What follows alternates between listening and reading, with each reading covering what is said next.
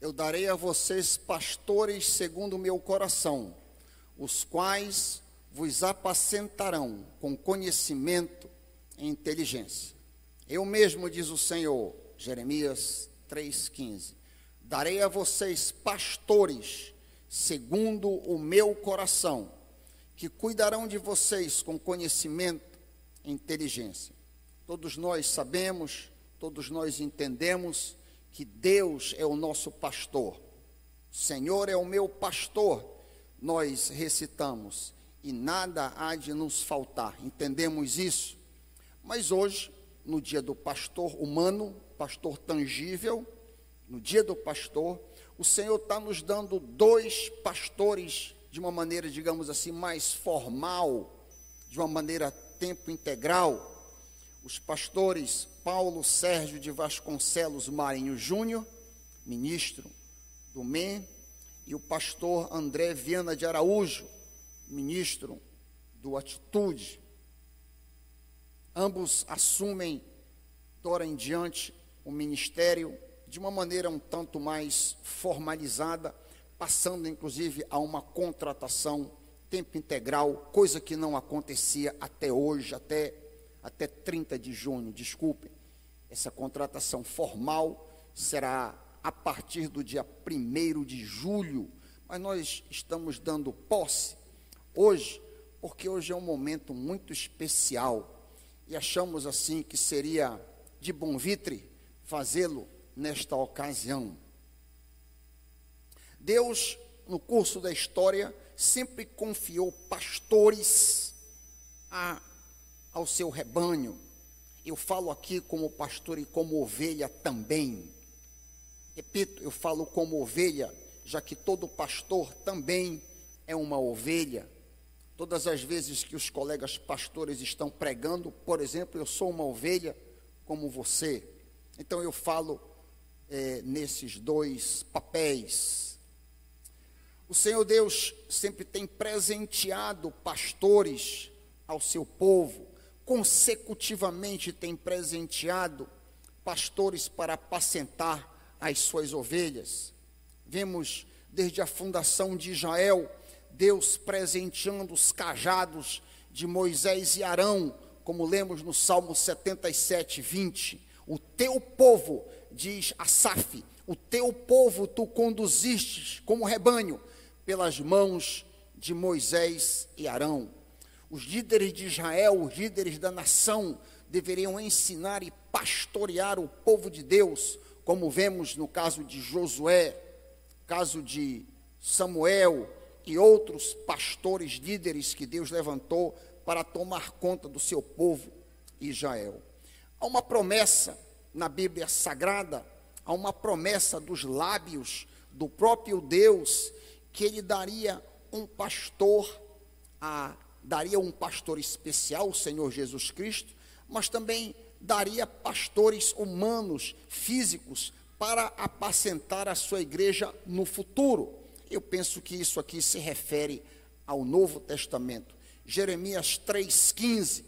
Talvez você não conheça esse texto. Jeremias, livro do profeta Jeremias, capítulo 3, versículo 15. Diz assim o Senhor: Eu vos darei pastores segundo o meu coração, os quais apacentarão com conhecimento e inteligência.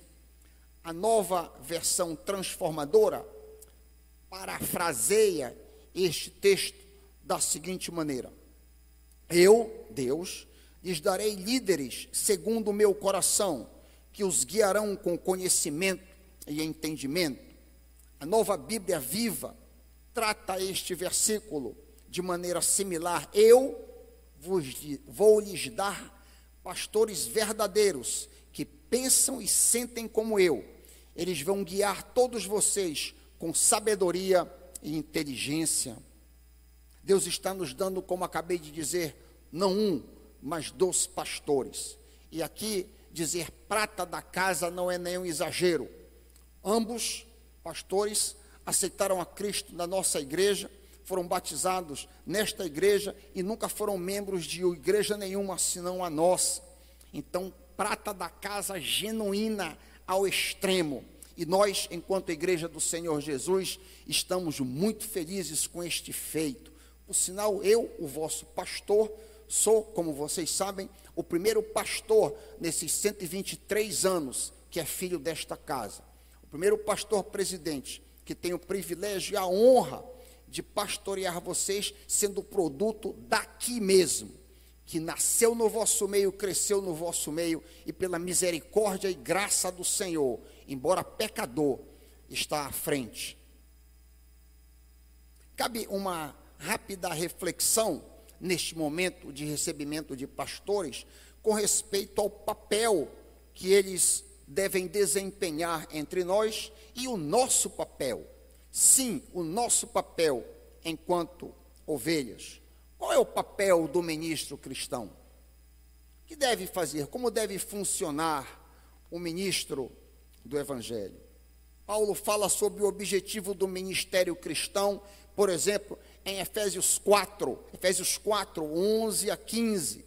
Efésios 4, 11 a 15, Paulo relata com respeito ao ministério cristão diz nesse texto o próprio Jesus, sim, ele mesmo concedeu uns para apóstolos, profetas, pastores e mestres. Com que objetivo? Com o fim de preparar os santos para a obra do ministério, para que o corpo de Cristo seja edificado, até que todos nós alcancemos a unidade da fé e do conhecimento do Filho de Deus e cheguemos à maturidade atingindo a medida da plenitude de Cristo. O propósito é que não sejamos mais como crianças, levados de um lado para outro, nem jogados de lá para cá por todo o vento de doutrina, pela astúcia e esperteza de homens que induzem ao erro. Antes, seguindo a verdade em amor, cresçamos em tudo naquele que é o cabeça Cristo. Está aí um texto maravilhoso com relação ao objetivo do ministério cristão. Aprendemos nesse texto que o ministro é concedido, é dado por Jesus à sua igreja com o propósito de edificar os crentes. Essa edificação leva o fiel a uma vida madura, sólida e santa. A principal maneira que o ministro, que um pastor edifica, matura os cristãos é através da ministração da palavra de Deus. A palavra de Deus é a comida da alma do crente. Eu vou dizer isso de novo. A palavra de, palavra do Senhor, a santa palavra do Senhor, é a comida da alma do crente. É aqui que o crente é alimentado. É aqui que o crente é edificado. É aqui que o crente é moldado. É aqui que o crente cresce no conhecimento de Deus.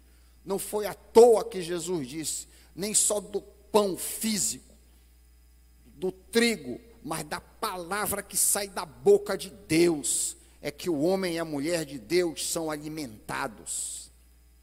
A tarefa santa do pastor envolve ensinar e modelar a palavra do Senhor. Este ensino, este modelo, envolve três pontos fundamentais: estudo, oração e disciplina. Estudo, oração e disciplina. Eu queria considerar esses três pontos rapidamente. Estudo. Em primeiro lugar, quando o pastor não estuda, ele acaba servindo água com açúcar para os crentes, tornando-os raquíticos espiritualmente pregador deve se esmerar no estudo da palavra do Senhor. Esmerar, labutar, para entender o que o texto está dizendo. É uma luta, talvez os irmãos não tenham a medida do que envolve preparar um sermão expositivo. A luta que é entender de fato qual foi a intenção do autor quando escreveu esse texto. O que é que ele estava dizendo naquele contexto? Como eu aplico esse texto no contexto atual e como que eu aplico isso em primeiro lugar na minha vida. Na minha vida. O sermão, a palavra do Senhor, em primeiro lugar, me ofende antes de ofender os irmãos. Em primeiro lugar, ele me desafia antes dele desafiar os irmãos. Então, o pastor é para estudar, para ser um homem dos livros, homem da palavra. O estudo sistemático da palavra do Senhor levará o pastor a corrigir, repreender e encorajar as ovelhas. É isso que Paulo ordena ao pastor Timóteo. Ele diz: Eu te digo solenemente, eu te faço jurar na presença de Deus e de Cristo Jesus, que um dia há de julgar vivos e mortos. Prega a palavra, dizer. Prega a palavra.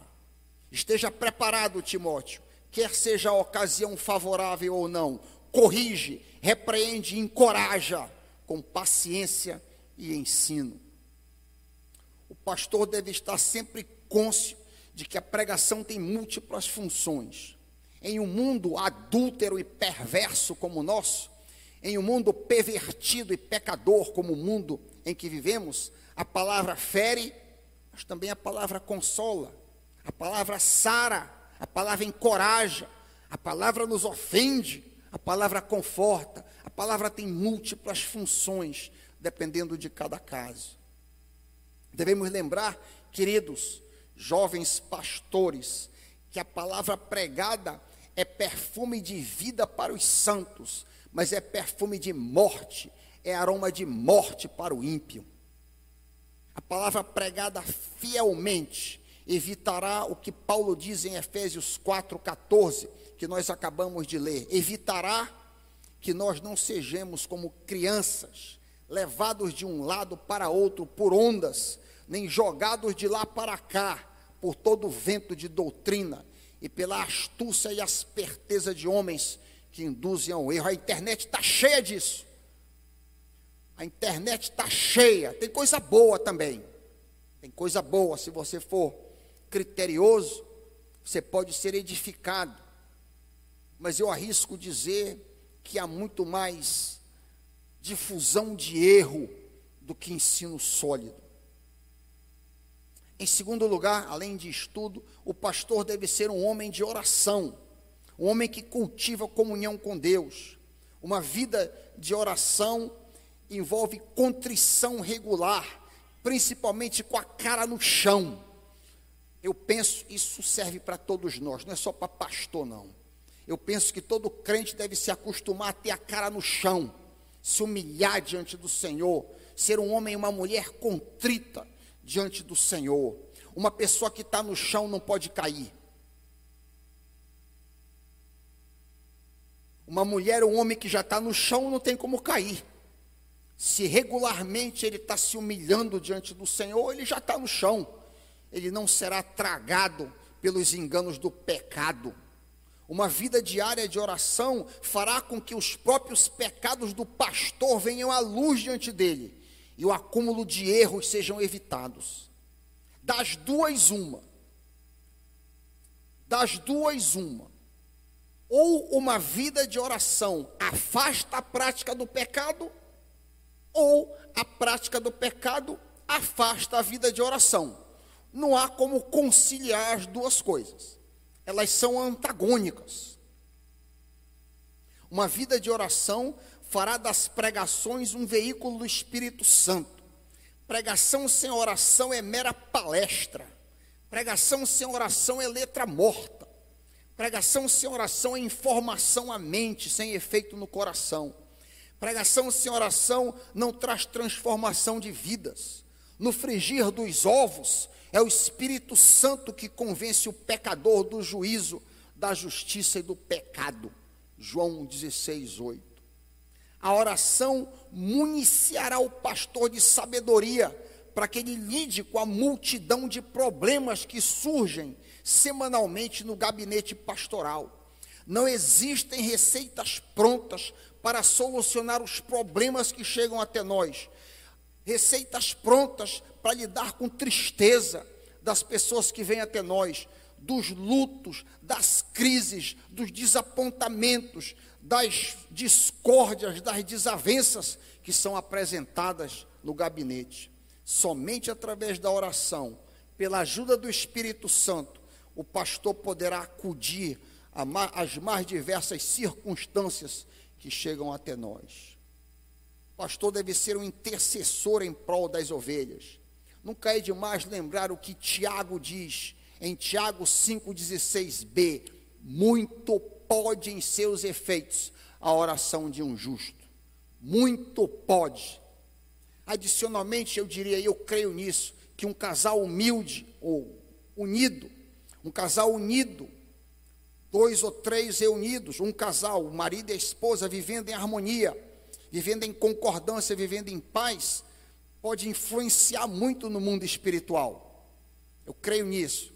Minha esposa e eu temos fechado questão em algumas situações e temos visto casos que apareciam impossíveis, casos terríveis, e temos fechado questão para orar naquela direção, crendo duas pessoas unidas para martelar no mundo espiritual, numa determinada direção. Há grande poder nisso.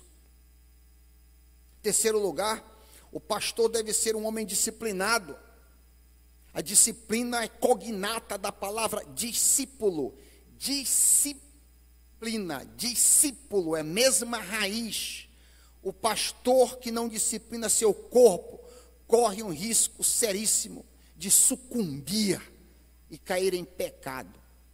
Vale muito a pena considerar as palavras, pastores André e Paulo, teu homônimo Paulo, o que o apóstolo diz em 1 Coríntios 9, 27. Palavras muito sábias. 1 Coríntios 9, 27. Esmurro o meu corpo e o reduzo à escravidão. Por quê? Por que razão tu fazes isso, Paulo? Para que, tendo pregado a outros, eu não venha a ser desqualificado. Olha que palavra de alerta. Esmurro meu corpo, diz Paulo, maltrato meu corpo. Por quê? Para não correr o risco de que, tendo eu ensinado muita gente, eu mesmo não venha a ser desqualificado. Eu gosto da paráfrase, o livro deste texto. Eu sujeito o meu corpo, diz Paulo, a dura disciplina e é um tratamento rude. De outra maneira, receio que, depois de eu ter pregado Cristo para os outros, eu próprio venha a ser desclassificado. Uma grande lição, e pastores em particular levem muito a sério este aviso. Cabe considerar agora, tendo considerado o papel do, dos pastores, o nosso papel enquanto ovelhas o nosso papel, o seu papel e o meu papel quando eu estou debaixo da ministração dos meus colegas. Hebreus 13, 17, esse papel é bem descrito, um dos textos que descrevem muito bem esse papel. Vale a pena você olhar, você que é ovelha como eu também, vale a pena você olhar esse texto. Hebreus 13, 17.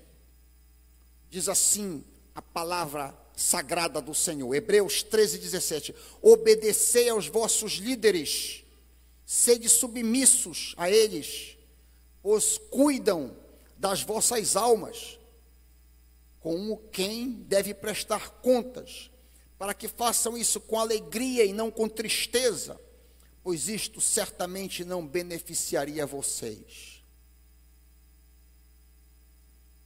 Para que o ministério pastoral seja executado com alegria e não com tristeza, para que o ministério pastoral seja de benefício para ti e para mim, como deveríamos ser obedientes e submissos? Eu pergunto.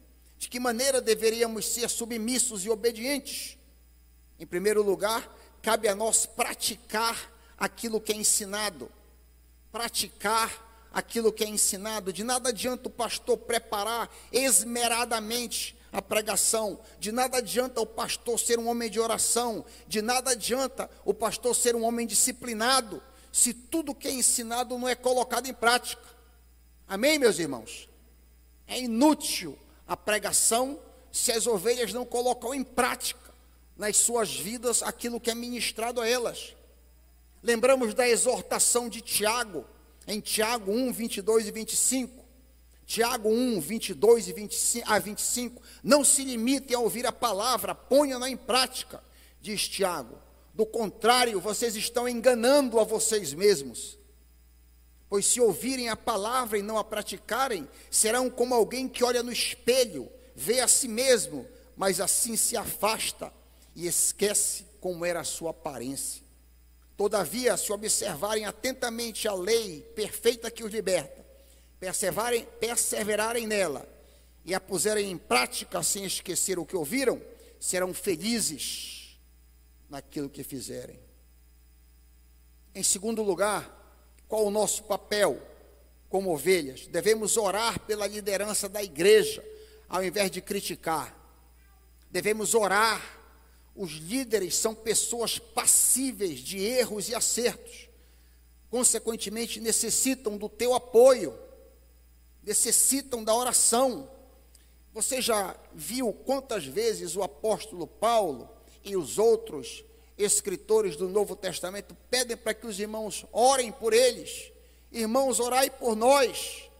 Quantas vezes apóstolo, os apóstolos dizem isso? Orai por nós. Deus mesmo nos dá líder e nos comanda a que oremos por eles. Exemplos poderiam ser multiplicados ad infinitum aqui. Nós lemos Hebreus 13, 17. Olha o que Hebreus 13, 18 diz. Olha aqui o, o escritor pedindo oração. Hebreus 13, 18. Orem por nós, diz o escritor da carta. Orem por nós pois a nossa consciência está limpa e desejamos viver de forma honrada em tudo o que fazemos. As ovelhas devem ter em mente que pastores são muito atacados por Satanás. Pastores são alvos de Satanás. Satanás sabe que se ele derrubar o líder, o estrago é grande, o dano é maior à igreja. Assim, as nossas orações devem ser multiplicadas em favor dos pastores.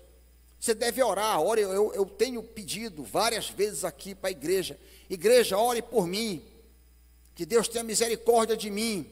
Que Deus tenha pena de mim, para que eu não fracasse, para que eu não caia no pecado, enlamei, envergonhe a igreja, envergonhe a minha esposa, traga desgraça e miséria para o nome do Senhor Jesus.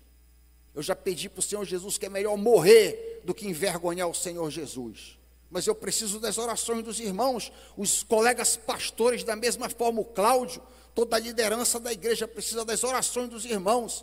Senhor Deus, sustenta aquelas pessoas que tu colocastes como nossos líderes. Em terceiro lugar, deve haver da parte das ovelhas um espírito de serviço. Um espírito de serviço. O ministério deve ser um local em que todos servem, todos se envolvem. Cerca de 30% da igreja apenas é dizimista. 30%. Apenas 30% da igreja trabalha regularmente. Noutras palavras, 30% da igreja carrega 70%. De, de, em 10 pessoas, 3 carregam 7. É assim que funciona o ministério, infelizmente. Mas não deveria ser assim. Imagina se fosse o contrário. Imagina se 70% da igreja carregasse 30.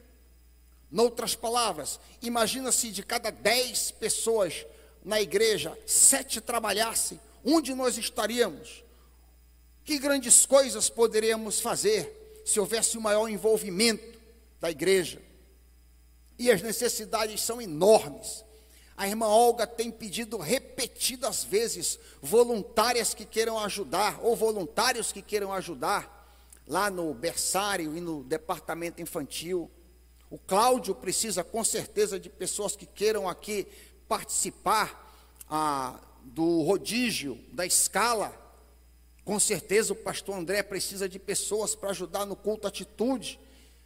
Pastor Paulo Marinho no pão da vida. E uma vasta plétora de necessidades estão prementes para que a gente se envolva, trabalhe na obra do Senhor. Em quarto e último lugar, com relação ao papel das ovelhas, todo espírito de divisão e contenda deve ser banido do nosso meio. Todo espírito de divisão e contenda que quem divide é o diabo, o diabolos, o divisor, aquele que causa briga, suspeita e contenda. Isso deve ser banido do nosso meio. Todos nós devemos estar unidos em um mesmo espírito, em um só coração. Divisões e altercações são obras do inimigo e altamente perigosas elas são. Jesus disse que uma casa dividida não pode subsistir. Mateus 12, 25. Por sinal, este era um grave problema em Corinto, como nós lemos em 1 Coríntios 1, 11 a 13. Diz Paulo: Fui informado que há brigas, há contendas entre vocês. Refiro-me ao fato de que cada um de vocês dizer: Eu sou de Paulo, eu sou de Apolo, eu sou de Cefas, eu sou de Cristo. Acaso Cristo está dividido? Estamos recebendo dois novos obreiros. Todo tipo de preferência, por exemplo, deve ser dividido. Eu prefiro ouvir o pastor Paulo, eu prefiro ouvir o pastor Raik, eu prefiro ouvir o pastor André. Devemos vir para ouvir a palavra do Senhor. Nosso coração deve estar ávido, nosso coração deve estar aberto para ouvir o que é que Deus tem a dizer para mim neste dia que eu estou aqui. E não estar tá olhando para um homem, seja ele quem for, para que a gente não caia no eu sou de Apolo, eu sou de Cefas e até supostamente de Cristo. Neste dia especial, justamente quando comemoramos o dia do pastor, rogamos a Deus que continue a estabelecer e confirmar os esforços das nossas mãos neste tempo. Damos os bem, as boas-vindas, bem-vindo aos nossos dois ministros. Deve ser motivo de grande alegria para nós podermos ser pastoreados por pessoas do nosso próprio meio que nós conhecemos o caráter muito bem. Eu darei a vocês pastores segundo o meu coração, os quais vos apacentarão com conhecimento e inteligência. Que Deus abençoe copiosamente o ministério de vocês. Em nome de Jesus, a igreja de Deus diz: